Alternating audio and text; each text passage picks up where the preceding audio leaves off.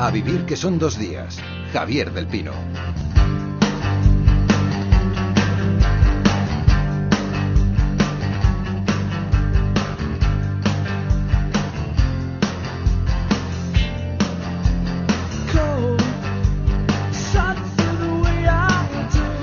Hablamos en A Vivir que son dos días eh, de libros. Nos vamos a encontrar hoy con la primera novela de un autor. Lo mismo nos ocurría hace 15 días con Intemperie, de Jesús Carrasco. Yo no sé si será casualidad. Oscar López, buenos días. Buenos días, Javier. Mucha primera novela en los mercados Sí. ahora.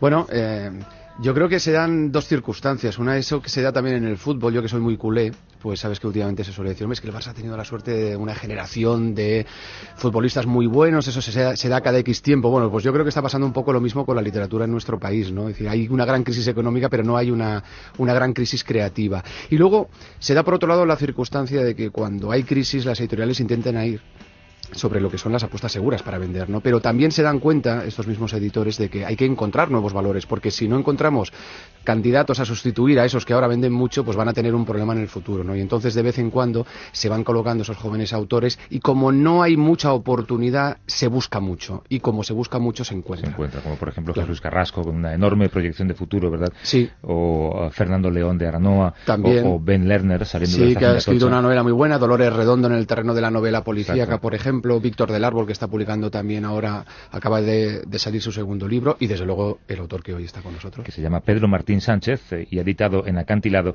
una de las novelas con el título más atractivo que he escuchado en los últimos años, El anarquista que se llamaba como yo. Cinematógrafo Lumière ponía. Y debajo, en letras más pequeñas, el precio de la entrada. Una peseta.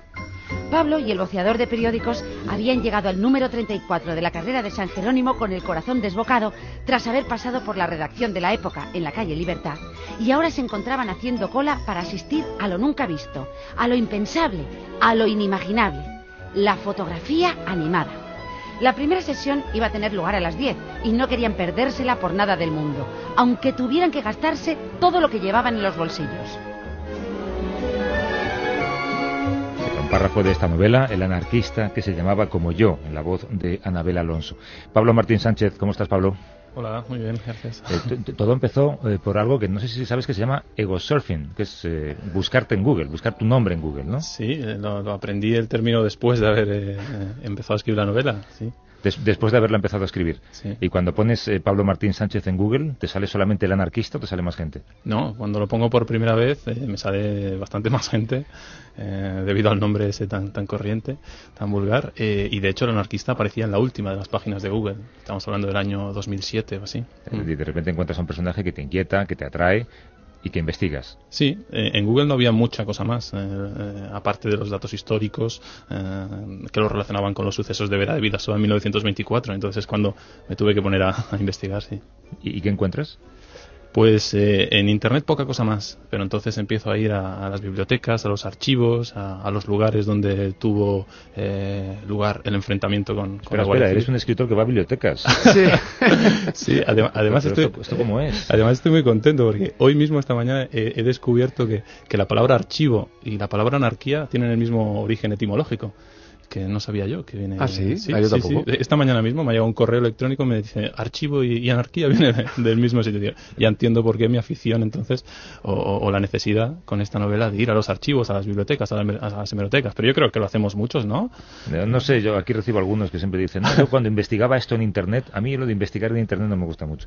Eh, pe- pero, Oscar, cuéntanos eh, qué encontramos en, en el anarquista que se llamaba como yo. Bueno, y un poco lo que el arranque es este arranque sorprendente que ahora estabais comentando, ¿no? El- al poner el nombre encuentra la biografía, poca biografía de este, de este personaje, de este anarquista.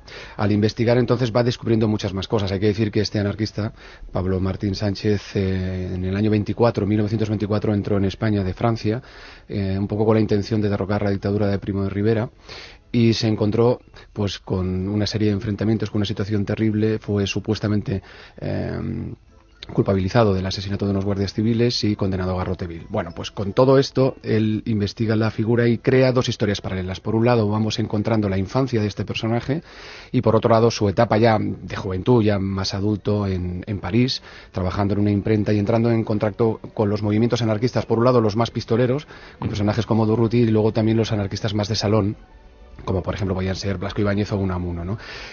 yo creo que hay una cosa que hay que resaltar. Esta es una novela, evidentemente, de corte histórico, pero es una novela donde la ficción juega un papel también muy importante. Yo no sé hasta qué punto él nos va a desvelar esos detalles, pero también por encima de todo quiero decir a nuestros oyentes que es una novela de aventuras. Mm. Es una novela que se, la van, se lo van a pasar muy bien leyéndola. Y es una novela que además literariamente también está muy bien escrita. Y hay una cosa que a mí me llama especialmente la atención y es cómo refleja Pablo lo que son todos los detalles cotidianos, el día a día, la vida, las descripciones allí en París o las descripciones en España, en la casa, en el trabajo. Yo creo que todo eso es muy importante y le da un gran valor también a este libro. ¿Cómo encuentras eh, esa descripción, esa narración, Pablo? ¿Cómo la encuentro? Eh, ¿Te refieres a, los hechos históricos? O No, y a la ambientación, a la época, a las pues, calles. Pues en las hemerotecas de nuevo, ¿no? Y yendo también a, los lugares, a París. En París me pasé mucho. Eh, una vez ya escrito eh, los capítulos que ocurren en París, volví al lugar de los hechos para realmente comprobarlo, ¿no? Con mis propios ojos. Porque a veces escribes en un capítulo que bajaba a la calle y luego vas al lugar y la calle no bajaba, sino que subía, ¿no? Entonces, bueno, son esos detalles de los que hablaba ahora, ahora Oscar, que yo creo que son los que dan la verdad de de toda narración. Es una novela de eh, 600, 600 páginas casi tiene. Has estado en París, eh, supongo que llevas años escribiéndola hasta que ha podido salir. Es una novela que te ha salido cara. sí, desde luego no creo que vaya a recuperar eh, económicamente lo que he invertido en ella, ¿no? Pero sí esa satisfacción eh, de, contactar ahora con los lectores que no conocía y que te dicen lo que, lo que ahora comentábamos, que, que se la han leído de un tirón o que, o que deseaban llegar a casa para, para seguir leyendo, ¿no? Esa es la, gratificación máxima. Es una novela Oscar, además con un final que no podemos contar. No. Pero creo que tiene, tiene un gancho ahí, ¿verdad? Hay un gancho ahí al final. Yo no sé ahí, Pablo, si quiere decir algo, porque lógicamente la, eh, es una novela que, que tiene un gran crescendo, ¿no? Y que pasan muchas cosas, entonces, y, caray, llegas al final y ahí hay un punto de inflexión o hay un guiño que ha colocado Pablo muy hábilmente, por cierto. Sí, yo, yo diría que, no empiecen por el final, no, ¿verdad? Es que no hagan como mi padre que dijo, lo primero que he leído es el final. Digo, no, pues que no hagan, que no hagan eso, sobre todo. Oye, en la novela tú lo mencionabas, Pablo, hay una serie de personajes protagonistas, hay unos secundarios de lujo. Uno de ellos es este. Si hay algo en nosotros verdaderamente divino, es la voluntad. Por ella afirmamos la personalidad, templamos el carácter, desafiamos la adversidad, reconstruimos el cerebro y nos superamos diariamente. Es la voz de Miguel de Unamuno, que es uno de los intelectuales que resultó acusado por los sucesos de aquella época. Eh, ¿Qué relación crees tú que tuvo realmente Unamuno con la revuelta? Tuvo la relación que tuvieron la mayoría de intelectuales en el exilio en París, ¿no? es decir, un poco de acicate ideológico de, esa revolución, eh, aunque sin implicarse, digamos, en la acción de, los hechos. ¿no? Eh, Unamuno eh, les dedica un soneto, que es el que abre como epígrafe la novela, a tres de esos anarquistas que cruzaron la frontera, entre ellos Pablo Martín Sánchez. Entonces, está claro la implicación emocional e ideológica de Unamuno, aunque cuando fueron encausados no, no fueron a España a, ser juzgados, lógicamente. ¿Te, importa si leemos el sonato? Eso no. se, se, puede leer, ¿no? Claro, sí, sí. La gana, la real gana es cosa vana, y va a dar a la nada su sendero. Pero el entendimiento para empero, y todo va dejándolo para mañana. Hay que obrar, grita así la gente sana. Palo, palo, mirando al matadero. ¿Qué importa que la res sea cordero o lobo? Nuestra ley todo lo allana. A unos pobres muchachos vil garrote, sin efusión de sangre o gran clemencia, en vera les han dado, sin que brote ni un quejido del pueblo. Su paciencia espera que el rifeño nos derrote, la dictadura vil de la demencia de repente pensaba, digo, a ver si desvelamos algo con el soneto, no, pero no, no, contamos nada del final. No, no se cuenta nada. Y ahí, ahora que estábamos escuchando este soneto, realmente lo de la diferencia entre el anarquismo de salón y el, anarquismo de pistola de calle está también muy presente en esta novela. Sí, sí, sí, yo creo que ahí es mm, uno de los puntos interesantes de la, de la parte parisina de la novela, ver cómo eh, los anarquistas de salón y, los de acción eh, iban a los mismos bares, se sentaban en mesas contiguas y se miraban un poco desde la distancia, ¿no? Eh, es decir, coincidían en el espacio, coincidían un poco en la ideología, pero luego no se mezclaban. Eh, ¿Tú has eh, tirado de tu imaginación para forzar esa relación de Pablo con esos personajes que aparecen, Unamuno, Durruti y Baroja? ¿O realmente llegaron a compartir, no sé, mesa y mantel? Bueno, eh, a ver, eh, sí está documentado que compartían o que iban a los mismos eh, bares y a los mismos cafés y, coincidían en, en, París, en mítines, eso sí está, está documentado. Luego ya las escenas o los diálogos o las miradas o, los roces de chaqueta con chaqueta, eso bueno también surge de, de la imaginación del escritor. Y todo lo que tiene que ver con el juicio eh, porque ahí también se ve un poco todas las triquiñuelas que hubieron, todas las falsedades. ¿Eso está ya también muy documentado? Sí, la parte del juicio eh, quizás es una de las que está más documentada y, en ocasiones frase a frase, ¿no? Eh, claro, luego al escribir la novela tienes que condensar lo que es un juicio de seis horas en un solo capítulo. Pero yo me quedé entusiasmado cuando leí el juicio, las declaraciones del fiscal, del defensor, cómo, mm, quizá porque las leía desde la, desde la ficción, pero cómo tenían esa fuerza eh, de, la, de, la, gran narrativa. ¿no? Es decir, en ese sentido, casi fueron los capítulos que me costó menos escribir. Porque... Tú, contabas antes, Pablo, que es una novela que eh, traslada al personaje hacia París y tú fuiste también a, París. No te la Está la voz de Raquel Meller, que está también presente en algunos de los momentos de la novela, eh, ya que la completera triunfa por aquellos tiempos en París. ¿Cómo es el París que se encuentra Pablo? Pues es el, París de, entreguerras, eh, es un París eh, eh, donde hay una crisis económica, pero que se intenta superar con imaginación y, y, con talento en muchos casos, ¿no? En el caso de los artistas está claro la fuerza del cabaret, la fuerza de, los intelectuales en el exilio, que quieras que no, ayudaron también a, elevar el nivel intelectual del París de la época. ¿no? Ya, entre los acontecimientos de los que eh, Pablo es testigo directo eh, se encuentra también la Primera Guerra Mundial, más concretamente la batalla de Verdún. Eh, ¿Tú utilizas esos acontecimientos porque te vienen bien para la trama o hay algo de novela social, de denuncia? Por ambas cosas, ¿no? Es decir, me vienen bien para la trama porque explican también, en cierto modo, cuál es la Europa que se va a encontrar eh, Pablo en el año 24 eh, y luego también porque tienen un interés, eh, yo creo, narrativo importante. ¿no? Aparte, no, no, iba a decir que aparte de tu novela, creo que solo encontramos en otro libro de Pío Baroja mm, la narración de esos acontecimientos que tuvieron que ver con la entrada por Vera de Vidasoa, ¿no? Ese intento de derrocar a Primo de Rivera. ¿Qué tiene de especial este, este acontecimiento histórico? Eh, hay, varios libros, ¿eh? el de Pío Baroja ah. quizás es de los más eh, conocidos. tiene de especial para Pío Baroja que los anarquistas pasaron por debajo de, su ventana, donde él escribía las novelas en el caserío de Itzea, de, Vera de Vidasoa, y para mí tiene de especial que uno de los protagonistas se llamaba como yo. ¿no? Pero son unos hechos poco conocidos, a mí me extraña, porque fue el primer gran intento de, de revolución o contra la dictadura de Primo de Rivera y en los libros de historia no suele aparecer. ¿no? Es verdad que no tuvo después una repercusión eh, más allá que la de ayudar a perpetuarse la, dictadura, porque fue, fue para Primo de Rivera, mm, yo creo que le salió bien la jugada, es decir, que, le ayudó a, perpetuarse. Y la utilizó. Sí, sí, la utilizó, e incluso a lo mejor la instigó, esa es una de las hipótesis que se plantean. Eh, tú, has descubierto algo en eh, la realidad política de aquella época, contemplada desde la realidad política de ahora? Contemplar, hombre, he descubierto que a lo mejor las estrategias, eh, digamos, del poder contra lo que serían los movimientos libertarios eh, vienen de lejos, ¿no? Cuando vemos eh, hoy en día o, durante la transición cómo la policía se infiltraba eh, en los movimientos anarquistas y descubrimos que ya en el año 24 era exactamente lo mismo que se hacía, ves que la historia se repite, que es cíclica. Pues ahora en relación a lo que comentas tú también, Javier, déjame que pregunte, em, ahora la monarquía española no está en un buen momento, tampoco en aquel momento, Alfonso XIII no sale bien parado tampoco en la novela. No, lo que pasa es que Alfonso XIII tuvo mucha suerte, lo intentaron matar varias veces y, siempre salió bien librado, ¿no? Hasta crear casi una aureola de indestructible. Eh, no sé si es lo mismo que está pasando ahora con, la monarquía, ¿no? que parece que, por muy mal que lo hagan, eh, son indestructibles. tú, Pablo, te detienes especialmente en los detalles del juicio a los anarquistas. Eh, ¿Te gusta de manera narrativa? ¿El juicio? Sí, no, se, ve que disfrutas escribiéndolo. Ah, claro, sí, sí. No, yo me lo he pasado en grande. Siempre tienes tus momentos de, dudas, y, pero cuando tienes un material como este, ficcionalizarlo es, es una delicia. Eh, ¿Y por qué hicieron sangre con aquel juicio? ¿Por qué se produjeron eh, tantas irregularidades? porque necesitaban dar un, golpe encima de la mesa, eh, mm, decirle a la sociedad española, ojo, que desde fuera nos quieren desestabilizar. Entonces interesaba claramente pues unos conejillos de indias, una cabeza de turco para, para demostrar la fuerza de, una dictadura que no estaba en su mejor momento. Sin embargo, siempre tuviste claro mientras te documentabas que no querías escribir un ensayo.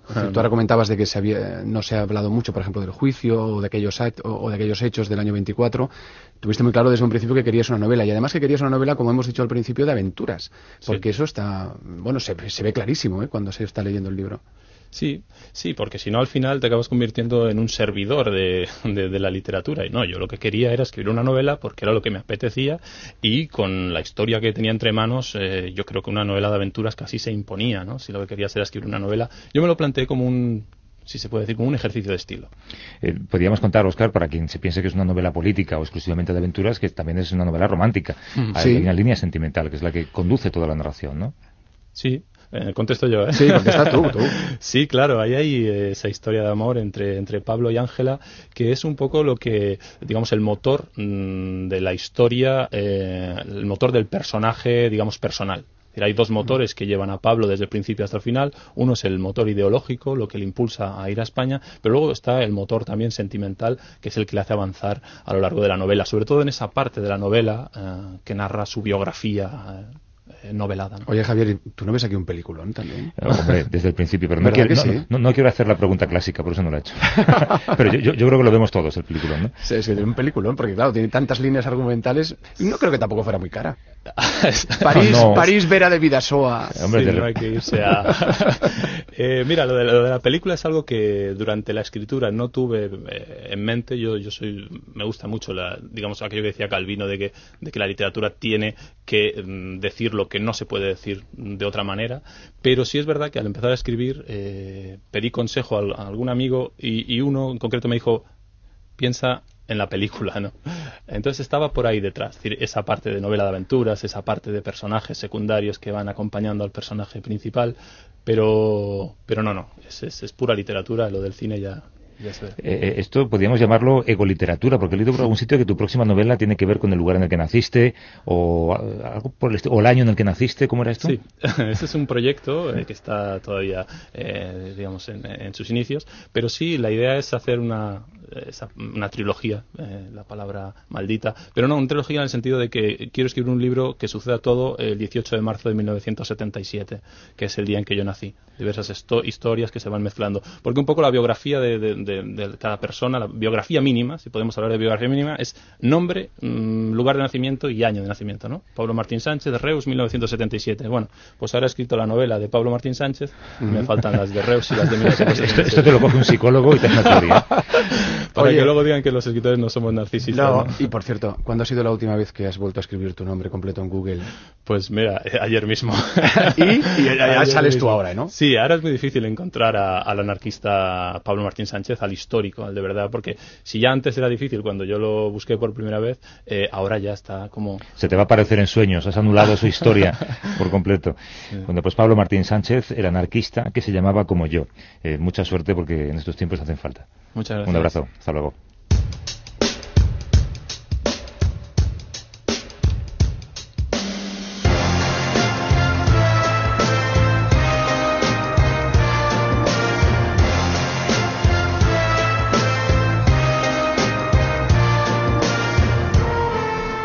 Siempre con una recomendación, Oscar. Os traigo una novela bellísima y muy dolorosa, se titula Di su nombre, de Francisco Goldman, un escritor norteamericano de as- ascendencia guatemalteca. Él es un conocido periodista de guerra y escritor también, que hace unos siete años se casó con una de las jóvenes promesas de la, de la literatura Yo, yo creo mexicana. que premio Pulitzer también, si no recuerdo Sí. mal.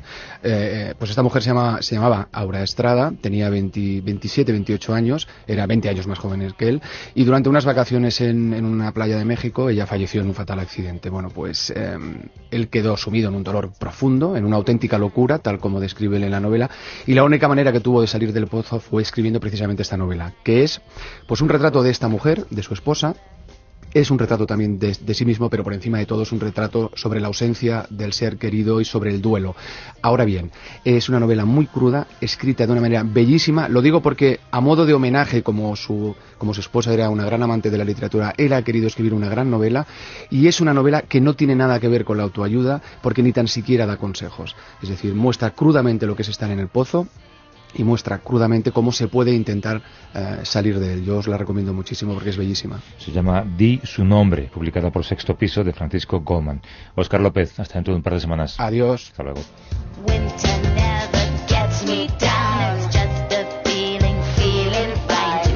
Porque yo quiero hacer mi recomendación. Vuelve la gran escritora Carmen Posadas con una novela ambientada en la Rusia bolchevique.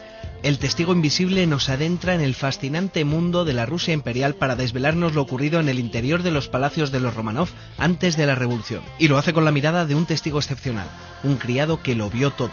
Un relato de luces y sombras de palacio, princesas y desollinadores, zares y bolcheviques, lujo y miseria. Carmen Posadas, con su habitual maestría, retrata un mundo en pleno cambio social. El testigo invisible, editorial Planeta. En la cadena Ser, a vivir que son dos días. Javier del Pino.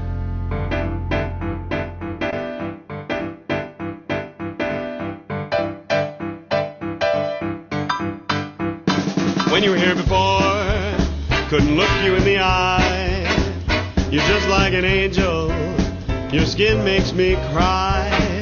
You float like a feather in a beautiful world. I wish I was special. You're so fucking special. But I'm a creep. I'm a weirdo. What the hell am I doing here? I don't belong here. I don't care if it hurts. Hombre. Javier Cansado nos honra con su presencia en Madrid hoy. ¿Cómo estás, Javier? Bueno, escucha, estoy en Madrid, pero ayer estuve actuando en la Universidad Carlos III en Leganés y ahora me voy a Cáceres, que actúo en Cáceres. Yo llevo una vida, de verdad que es que soy soy una persona ínclita. Bueno, pero este estudio es tu casa, estás aquí todos los días. Sí, De una manera o de otra. desde hace tiempo ya, sí, sí. Oye, estoy impresionado por una cosa de, de todo el tema de este corrupción y tal. Estoy impresionado por una cosa, solamente, bueno, al, al margen de que sea cierto, que sea cierto, en ahí me da igual, o sea, que sea cierto, que no sea cierto, que todo está corrupto tal. Lo que me impresiona es que nos lo creemos, nos parece verosímil todo. O sea, a los, a los españoles nos parece verosímil que los políticos sean corruptos. Nos parece, o sea, yo pienso que mismo cir- circunstancia en Alemania, en Holanda, sería inaudito y nadie se lo creería. Aunque fuera verdad, ¿eh? Que tú crees que los alemanes dirían, ah, eso es imposible. Es imposible. Si son ¿Cómo, va- cómo, va- cómo van a estar pillando estas personas? Es mentira. Eso está. Pero ¿y tu teoría cuál es? ¿Por por qué nos lo creemos? Pues porque somos todos un poco así. Lamentablemente somos. Yo le lo hablaba con mi mujer ayer digo, mira, nena, si es que yo, eh, yo soy una, que creo que soy, es que soy una persona honrada. tú pagas, pues no sabes lo que pagas la que tienda. que una Si la gente lo supiera. Ya, soy una persona honrada, digo, yo recuerdo que estaba en, un- en una, en una empresa y yo y, y robaba sellos. Eh, robaba- fíjate qué cosa más poética. Y si esto, quieres. un honrado. Un una persona honrada robaba Que el sellos. chorizo de la nada, empresa- robaba sellos para comprar revistas. O sea, todo era, todo A ver, era a ver, a ver. intelectual O sea, tal. robabas sellos para luego venderlos. No, no, vamos a ver. Yo él, había en tiempo hablo de esto de la. Está Montoro estaba- escuchando, no te Estaba estudiando, estaba estudiando. No, pero vamos a ver, una cosa mínima, pero quiero decir como, como acto, ¿eh? Entonces él yo compraba revistas, una revista de historia, y entonces no tenía dinero, era una persona muy... Entonces lo que hacía era que se podía pagar en sellos, fíjate qué cosa más bonita. Se podía pagar, Fíjate. en España se podía pagar en sellos. Entonces yo pues robaba... Por su valor. Sí, sí, claro, sí, el valor facial Pero de... una peseta, toma, Sí, una pues peseta. Eso es, era tal cual, ¿no? Y no era... Y, y digo, claro, si es que yo, pues claro, yo no puedo hablar de alarde de nada porque yo soy, soy corruptito. Hombre, y Corru- si esto soy hace, corruptito, si soy esto lo hace alguien de clase alta de Carabanchel, no te digo yo lo que harían. Pues eso, entonces, eh, vamos a ver, eh, a cambio luego trabajé de camarero y la gente pensaba que el bar era mío, por cómo, cómo defendía, la, o sea, que, también tengo mi parte, la, la parte Tú- tú positiva. aportabas ahí un plus. mi parte positiva. Como currante. No, pero es que me, me sorprende, tío, pero es que como, o sea, que nadie, o sea, todo le parece que sí, que sí, es así, y, se- y seguro que es así, ¿eh? Si, vamos, y- ¿ves? Mira, yo también, yo también lo pienso, que Bueno, seguro que es así. expuesta esta teoría de nuestro politólogo de cabecera, eh, te vas a Cáceres, has dicho, Ahora mismo. y el jet lag, ¿cómo lo superas? Pues eh, comiendo torta del casar y, bueno, y actuando y entregándome a tope, como siempre. No, no, es que esto es una pregunta de un oyente. Nos ha mandado a tu consultorio eh, la pregunta, que es, eh, ¿qué hago para superar? Que, que me diga Javier, ¿qué hago para superar el jet lag? Melatonina. Tom- Tomar pastillas de melatonina y ya está. Melatonina es un, es un inductor al sueño. está hecho con, con hormonas de pollo. Eso me gustó mucho. Por eso me soy fan de la melatonina. Porque, porque claro, al utilizar hormonas de pollo me parece que Es bomba, poe- ¿no? es poético. Pero oye, esto de la melatonina, si te pilla tarde, o sea, dices, ahí va, cojo un avión y no me he acordado de tomarla, hay que tomarlo con días. Hay que preverlo, claro. Vamos a ver, es que no, no somos pájaros, no Entonces, somos se, peces. te ha, se te ha olvidado y llegas a- en uno de tus múltiples viajes a Manhattan. No, perdón, ¿cómo lo dices tú? Manhattan. Vale, llegas allí, entonces ¿qué haces? Pues no, si es que el problema no es ir allí. Si hay- el- la ida es menos conflictiva que la Claro. vuelta. O sea, la ida, el, el, digamos, el ciclo circadiano lo admite, pero la vuelta es lo que no te, lo que te mata. Pero vamos, en cualquier, caso, lo que hay que hacer es intentar inmediatamente adaptarse al ritmo de allí. O sea, inmediatamente. Y ya está. Y ya está. Eso, para, al ir, al volver, eso es horrible. Es una eh, melatonina en, en Ni vena, hormona o sea, de pollo, eh, ni, ni nada. nada. Nada, tienes que sufrir, sí. Bueno, hablaremos hoy de algo que nos has pedido, que es el kinesio taping. Kinesio taping. Fíjate, yo he probado todo lo que hemos hablado aquí en esta sección, lo he probado todo menos esto. Pues lo vas a probar. Vamos allá. Porque te lo van a poner. I'm a new soul. I came to this strange world hoping I could learn a bit about how to give and take.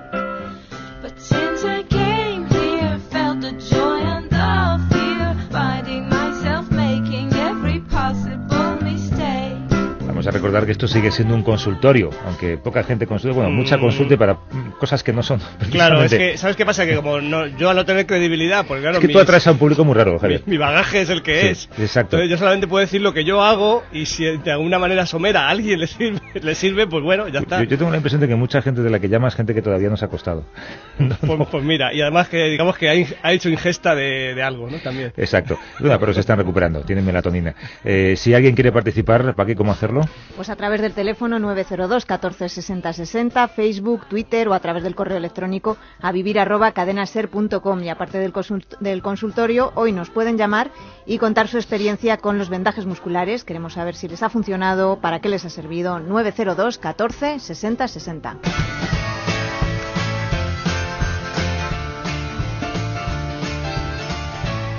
I wish I was strong. Yo esto del eh, kinesiotaping eh, no lo he aprendido, pero bueno, lo he detectado viendo jugar a, no sé, Ana Ivanovic, a Sí, se ve, Djokovic, se ve ¿no? mucho en tenis, se ve muchísimo, claro. eh, el, el reciente campeonato del mundo de balonmano, se ve algunos jugadores con ellos. Son, son unos, unos vendajes, es que no sé si decirle vendaje porque. Parches, ¿no? Son, Como es un sí, son enorme como tiras, parche sin nicotina. tiras, unas Sí. tiras eh, de colores. Sí. que hacen hincapié en eso, en el que en dónde está puesto, obviamente, que, que músculo aprieta, que músculo sujeta, digamos, y luego el color que utiliza, ¿no? Entonces, eh, yo no lo he probado nunca, sinceramente, pero bueno, cuando está ahí y eso, y equipos de la NBA, de baloncesto, de Estados muy de Unidos, moda. Además, eh, te da un buen aspecto. Hay que decir que te da bonito, aspecto es- como de no, más aguerrido, de ¿no? estar- y además de estar un poco en la vanguardia, eso también es muy Sí, interesante. sí, sí. sí. Además de la parte estética, ¿no? Que escoges el color, con lunares, con no lunares.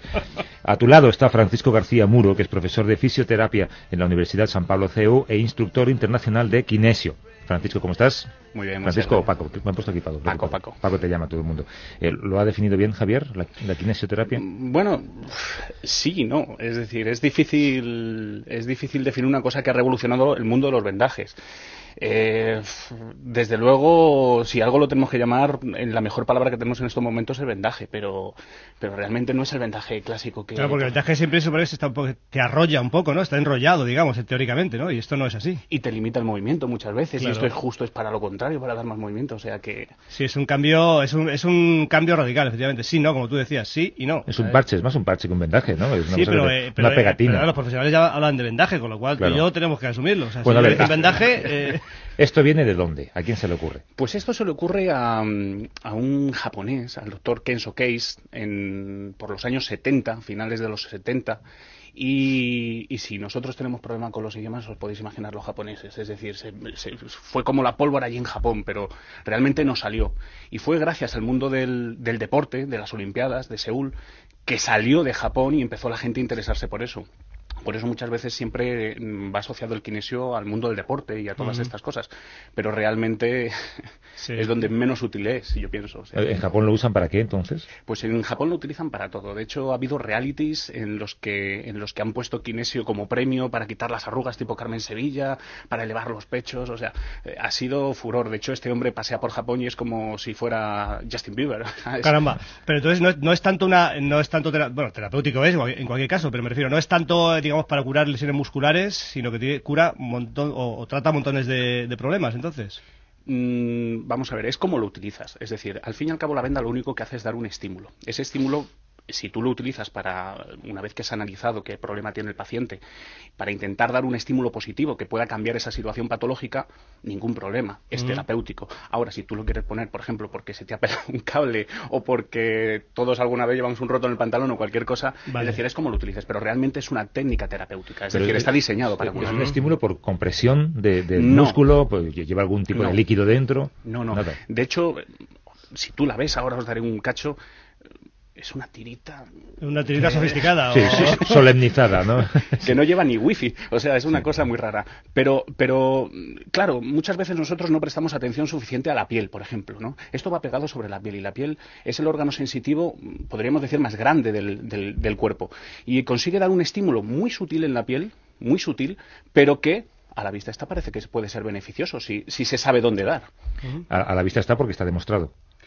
Bueno, ¿qué es para ti demostrado? Evidencia clínica por supuesto que lo hay. Desde los años 70 se ha ido implementando en clínicas, se ha ido introduciendo en universidades, tanto en grado como en máster, como en doctorados. A nivel científico, la evidencia científica es algo que tarda más. Efectivamente, ahora podemos estar hablando de que hay un fondo bibliográfico con artículos a favor y en contra, Siempre. con Bien. efectos adversos y tal, de más de 500 artículos. Es decir, para una técnica tan joven como es esta, que, que- que no es de las antiguas que decimos, esto, ¿quién no, no este ha muerto? Este- es decir, es Pero perdona, ¿y sirve para, para, para temas graves? O sea, si yo tengo una rotura muscular, me puedo, aparte del- de los masajes que me da el fisio y tal, ¿esto sirve para que, que hace, acelera la- la recuperación o...? Mira, el- el- la idea, el trasfondo general es muy holístico, muy oriental, por eso lo pensó este hombre, es intentar dar un estímulo al cuerpo para que se normalice. ¿Vale? Y el cuerpo normalizado es más fácil que se autocure. Es decir, digamos que potencia la autocuración. ¿Qué pasa en este caso? Tú tienes una rotura, tienes, por decirlo alguna cosa, algo que está funcionando mal. Pues entonces con kinesio intentamos dar un estímulo para que la circulación que se ha alterado porque hay una inflamación se reabsorba antes, para que el músculo que no funciona bien porque se ha roto funcione un poquito mejor. Y eso, mantenido en el tiempo, puesto que es una terapia que se puede prolongar 3-5 días, mm, consiga que pudieras tener un poquito más de calidad en la recuperación. Eh, Déjame que se lo consulte a Pedro Mano- Manonelles, que es presidente de la Federación Española de Medicina del Deporte. Hola Pedro, ¿cómo estás? Hola, buenos días. Lo, he dicho bien, Manonelles, ¿correcto? Mano, Manonelles. sí. Manonelles. Eh, desde tu punto de vista, Pedro, porque te voy a llamar Pedro, no es muy complicado. El- yo soy Manonelles. El, el, el kinesio taping, eh, ¿tú crees que tiene utilidad? Cierta utilidad. Te, te veo escéptico, para empezar. ¿Perdón? Que te veo escéptico.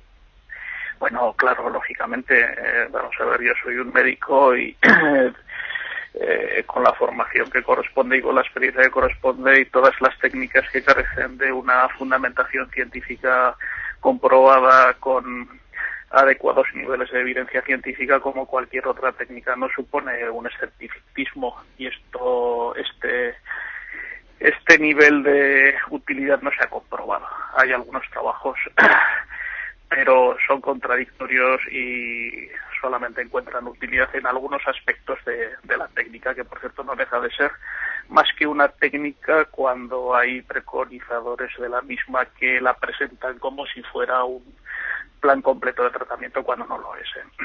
Claro, ¿tú crees que la gente que a lo mejor haya podido sentir mejoría con esto eh, puede, ser, puede haber sido una mejoría espontánea, no como efecto de la kinesioterapia? Nosotros no dudamos de que personas puedan tener una mejoría, pero eso no significa que tenga la utilidad que corresponde a afirmar científicamente que una técnica tenga la validad que se dice que tenga. ¿eh? Un poco placebo quizá o... El efecto placebo no se puede descartar, eh, pero hay otros efectos que también pueden ser eh, reales. Por ejemplo, parece ser que esta técnica tiene una función importante, la mejora de los aspectos vasculares y neurológicos de la zona. No parece tener utilidad en los aspectos de contención de determinadas lesiones, porque por la propia naturaleza de la técnica ya se ve que eso no, no es posible. Quiero decir que no es que la técnica carezca de, de- de utilidad, pero no tiene toda la utilidad que algunos precursores pretenden eh, hacer convencernos. ¿no? Paco, ¿estás de acuerdo? Hombre, estoy de acuerdo con él porque es una persona que expresa su opinión y, y- y, bueno, pues además mm, por H por B me he encontrado un par de veces con, con- con este respetadísimo señor y, y- y encantado, o sea, muy bien, me parece muy... No, es, no la comparto, o sea, sí estoy de acuerdo en una cosa con él, no tiene toda la evidencia científica que nos gustaría, pero podríamos decir lo mismo del masaje, podríamos decir lo mismo de la osteopatía, podríamos decir lo mismo de un sinfín de técnicas. Mm, Estamos en ello. Desde, mm, yo creo que lo más positivo de esta técnica, aparte del boom comercial, es que se está integrando en las universidades, que son las generadoras, entre otros, de conocimiento. Por ejemplo, eh, ya hay niveles altos de evidencia en algunas cosas, pues en dolores eh, cervicales pos eh, latigazo cervical, pues hay evidencia 1A, pues hombre, un artículo no dice nada, pero empieza a haber cosas, ya se empiezan a hacer metaanálisis, ya se empieza a hacer cosas. Estoy de acuerdo con él que no hay toda la evidencia que nos gustaría, pero la también hay que desmitificar la evidencia científica, la evidencia clínica también tiene que estar ahí, pero no se preocupe que algunos estamos trabajando por, Por por satisfacer todos los públicos. Eh, Pedro, desde la Federación Española, eh, ¿lo desaconsejáis o lo aconsejáis? No, no, no, no, ni lo aconsejamos ni lo desaconsejamos. Digo que tiene su utilidad, pero a la hora y cada uno en su contexto clínico, como ha dicho el fisioterapeuta, lo puede utilizar, evidentemente, no tenemos nada que decir. Eh, pero le ha dicho una cosa que es importante y otra con la que no estoy de acuerdo. La que es importante es que detrás de este tipo de técnicas, y las ha comparado con técnicas que no tienen ningún refrendo científico tienen muy poquito, por ejemplo la osteopatía. No estoy de acuerdo con el masaje que tiene mucho más utilidad de lo que esto no eh, eh, tiene un trasfondo económico enorme. Estas técnicas vienen presentadas a través de propuestas comerciales de gran calado. Es una realidad y esto a nosotros nos preocupa. Y otro aspecto eh, que ha comentado con el que no estoy de acuerdo es que el motivo, el, el hecho de que haya entrado a la universidad no significa que tenga la validez que queremos darle. En la universidad lamentablemente hace muchos años que entran muchas cosas y ahí, ahí me quedo en el comentario. Eso no es una justificación. Pedro Manonelles, que es presidente de la Federación Española de Medicina del Deporte. Gracias, un abrazo. Muchas gracias. a luego. ustedes. Hombre, yo, yo recuerdo que el, el- hablando de la osteopatía, yo el, el- estuve más de un año sufriendo la rodilla y me hicieron resonancias y estuve, digamos, en, en- en la ciencia, trabajando con la ciencia y no tenía nada. Y fue un osteópata y me dice, no, si no te pasa, simplemente tiene la, cadera, tiene la cadera torcida, me la colocó y salí andando. Bien. Entonces dices, la osteopatía no es, eh, no es, es cuestionarla. Bueno, sí, todos, es que... Ahí, es eh, que, de- claro, hablaba hay- Pedro de un interés comercial también que puede haber por detrás. Es una cosa que, bueno, pues las estrellas del deporte llevan, que queda bien, queda como moderno y que cuesta muy caro. Porque yo creo que eh, un rollito de esta cinta te cuesta como 15, 20 euros, ¿no? No, no, no. Bueno, en su momento sí costó, sí costó eso. Ahora, ahora, bueno, mm, cuesta menos. Es decir, la- el material original, por decirlo de alguna forma, el Kinesiotest Tape de, de este señor, pues mm, ahora puede estar por debajo de los 10 euros, entre 7 y 9. tal. Pero bueno, aparte de todos estos, vamos a ver, por, su- por suerte, por desgracia, en todos los ámbitos al final siempre hay dinero de por medio. Es decir, en el tema de la salud, mm, quien no lo quiera ver, no lo quiere ver. hay que pero ganarse la vida y todo- hay que pagarlo. Es decir, sí. mm, Alguien lo paga. Yo siempre digo lo mismo. ¿Y qué pasa con las empresas farmacéuticas? Es decir, vamos a ver, eh, la cinta, pues sí, pues, mueve un 0,0000001% de lo que puede mover cualquier empresa farmacéutica. Es decir, que, que no. ¿Que hay personas que se están lucrando con esto? Por supuesto, es decir... Pero aparte de las técnicas evolucionan. Yo recuerdo cuando me, lesionaba hace años, eh, de jovencito en el equipo de fútbol donde yo jugaba, te, te curaban las lesiones, te las curaban, eh, el- te, te trataban el músculo longitudinalmente. Y, era, y te recuperabas mucho más mucho más tarde. Después una técnica, no sé cómo se llama, que era más, más transversal, eh, tratar el músculo más transversal, te curaba en dos días. Era dolorosísimo, pero alguien había evolucionado en, ese, en esa técnica. De, bueno, y yo creo que siempre hay que estar un poco, en fin, eh, la ciencia es lo que conocemos hasta ahora, nada más que lo que conocemos hasta ahora. No es que la ciencia sea la verdad, porque es que lo que conocemos hasta ahora es esto. Hay, hay, hay un punto, fallo ahí, sí. punto, Va- vamos a un caso práctico. Luis, de Vizcaya. ¿Cómo estás, Luis? Hola, sí, buenos días. Buenos días. Te escucho con mucha atención. Muy bien. Pues, ¿qué nos quieres contar? Bueno, pues mira, yo realmente me encuentro, yo he sido hospitalero en el Camino de Santiago. Eh, entonces me encuentro con médicos, eh, que son todos muy científicos, han tenido carrera universitaria, eh, pero realmente eh, no saben tratar a los peregrinos. Eh, no voy a generalizar tampoco, pero lógicamente los vendajes funcionales les utilizamos para impedir que el tendón eh, siga trabajando. Entonces lo que normalmente hacen los médicos es meterte un antiinflamatorio, eh, darte eh, que compres una pomada eh, y lógicamente te vendan el, la pierna y, y te mandan ir a casa porque lógicamente tienes que tener reposo, ¿no? Entonces nosotros lo que hacemos es utilizar unos esparadrapos que se llaman leucoplos, eh, que son perfectamente, te puedes bañar y te puedes duchar con ellos puestos, que no se separa la, la- la goma de la tela, eh, y lo que hacemos es impedir, el- lógicamente, el que ese tendón siga sufriendo. Bien. Eh, quiere decir que mientras eh, se va, lógicamente, se va andando, ese tendón se, lógicamente, va eh, volviendo otra vez a, a tener validez. Yo he tenido la experiencia desde Burgos, en las que puse los vendajes a, a- a unas cuantas personas, pero una de ellas fue la que me llamó más la atención y que realmente me, me quedó satisfecho de mi trabajo, ¿no? Y es que llegó hasta Santiago de Compostela, desde Burgos, sin quitarse los vendajes, quiere decir los esparadrapos, eh, y no es muy cuestión de hacer propaganda, porque eh, es de leucoplos, eh, o leucoplas, perdón, Y eso sin hacer propaganda. Venga. y parece que algunos médicos ni siquiera lo saben, ni lo conocen.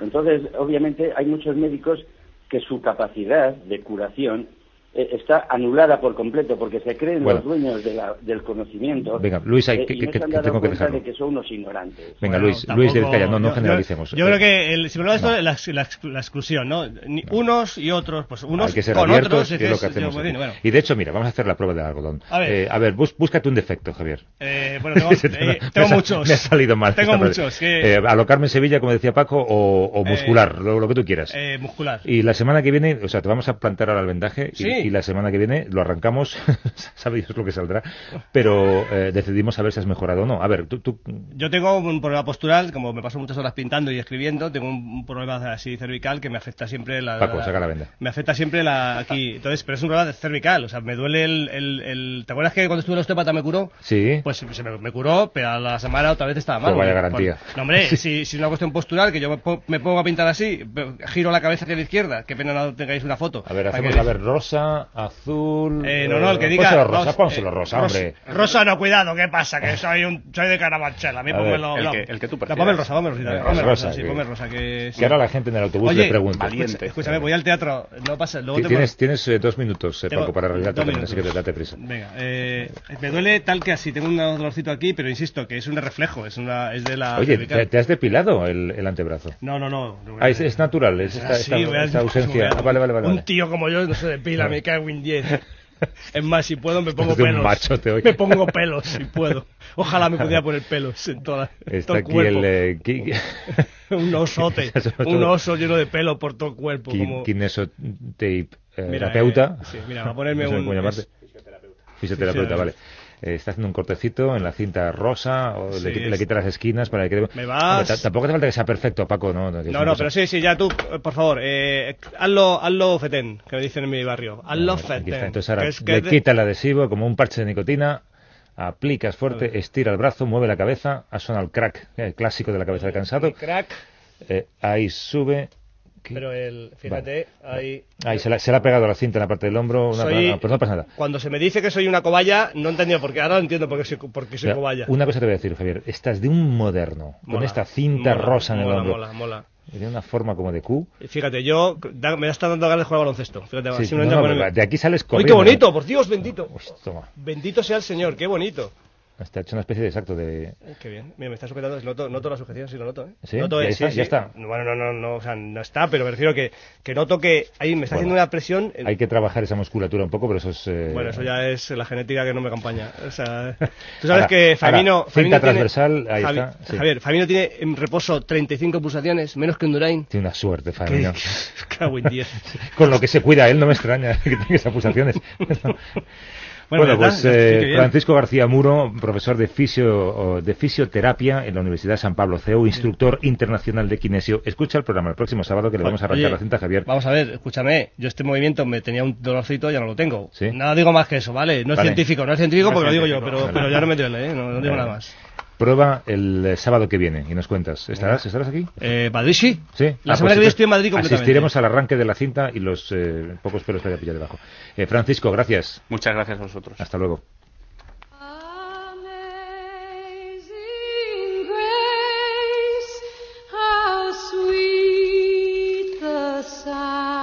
Hoy estoy muy, muy romántico, fíjate, y me gustaría hablar bien, ya para aprovechar el- a, Judy Collins, el Amazing, Amazing Grace.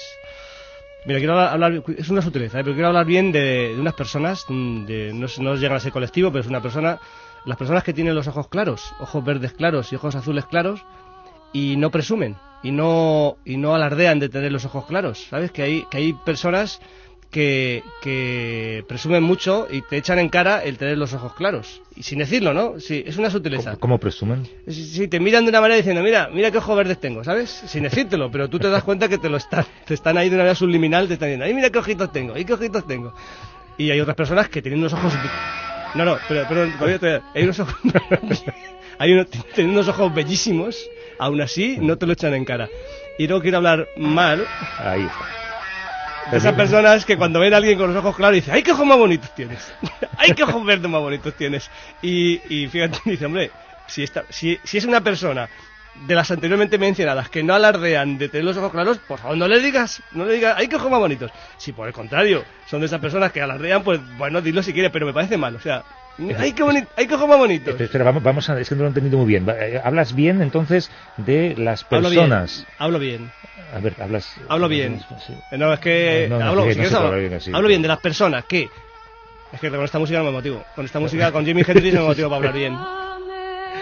Las personas que, teniendo los ojos claros y bellos, verdes claros, azules claros, bellísimos, no alardean de tenerlos y pasan, pasan como la- por la vida normales. Vale. Y hablas mal de... De las personas que dicen, que, ¡ay, qué ojos más bonitos tienes! ¡ay, qué ojos verdes! ¡ay, que me comí esos ojos verdes! Bueno, comerlos, de verdad, que, que Espera, asquerosa. espera que qué persona más asquerosa. De ¿Qué persona más... Las personas que dicen Vale. que me comería tus ojos verdes son las personas Anda, asquerosas. cursilería, ¿Qué ¿verdad? curso? Ahí te comería los ojos verdes. Anda ya. con-